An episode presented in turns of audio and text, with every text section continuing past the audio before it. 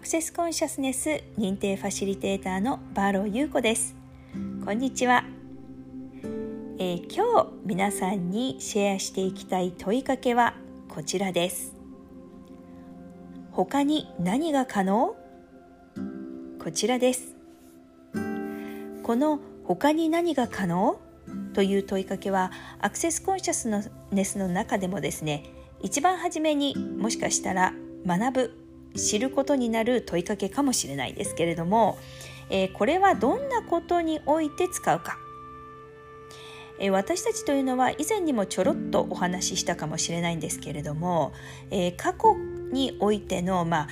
え経験してきたこと体験してきたこと、えこういう時にはこんなことが起きる。こんな時にはこんなことなんて起きるわけない。そういった過去から実際にご自身が体験したことをもとに参照点というのが作り上げられますそして、えー、現在あるいは未来においてもこんなことがあったらいいなと思いながらも実際に過去においてこういった時にはこうなっただからこれからもそういった状況にはこうなるんだろうという思考の、まあえー、通路みたいなものが出来上がるんですね。そして同じ状況を作り上げる。そういったエネルギー的な、まあ、うん道通路そういったものが、えー、思考の中にもそしてエネルギー的にもそれが出来上がってしまってます。そこで他に何が可能？という問いかけをすることで今まで機能してきたその参照点からまた違った可能性のドアを開くことになります。この可能性のドアという言葉結構出てくると思うんですけれども、えー、私たちには本当にたくさんの想像もできないぐらいの可能性の扉というのはたくさんあります。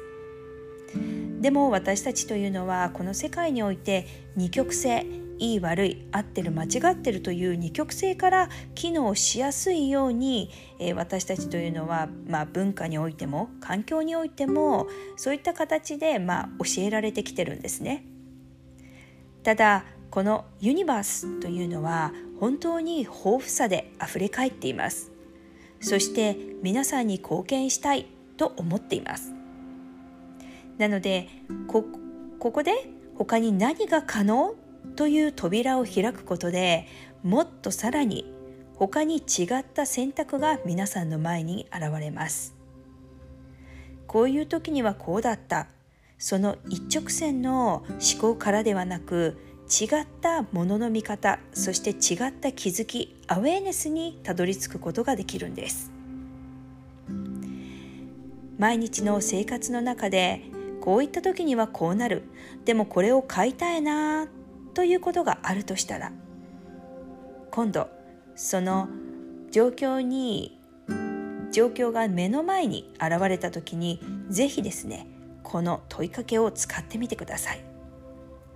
他に何が可能？その先にはもしかしたら想像もしなかった違った可能性の扉が皆さんの前に現れるかもしれません。そしてそれは一つではなくもしかしたら10個もしかしたらそこから20個の扉が皆さんの前に現れるかもしれません。ということで今日の問いかけは他に何が可能？でした。バロー優子でした。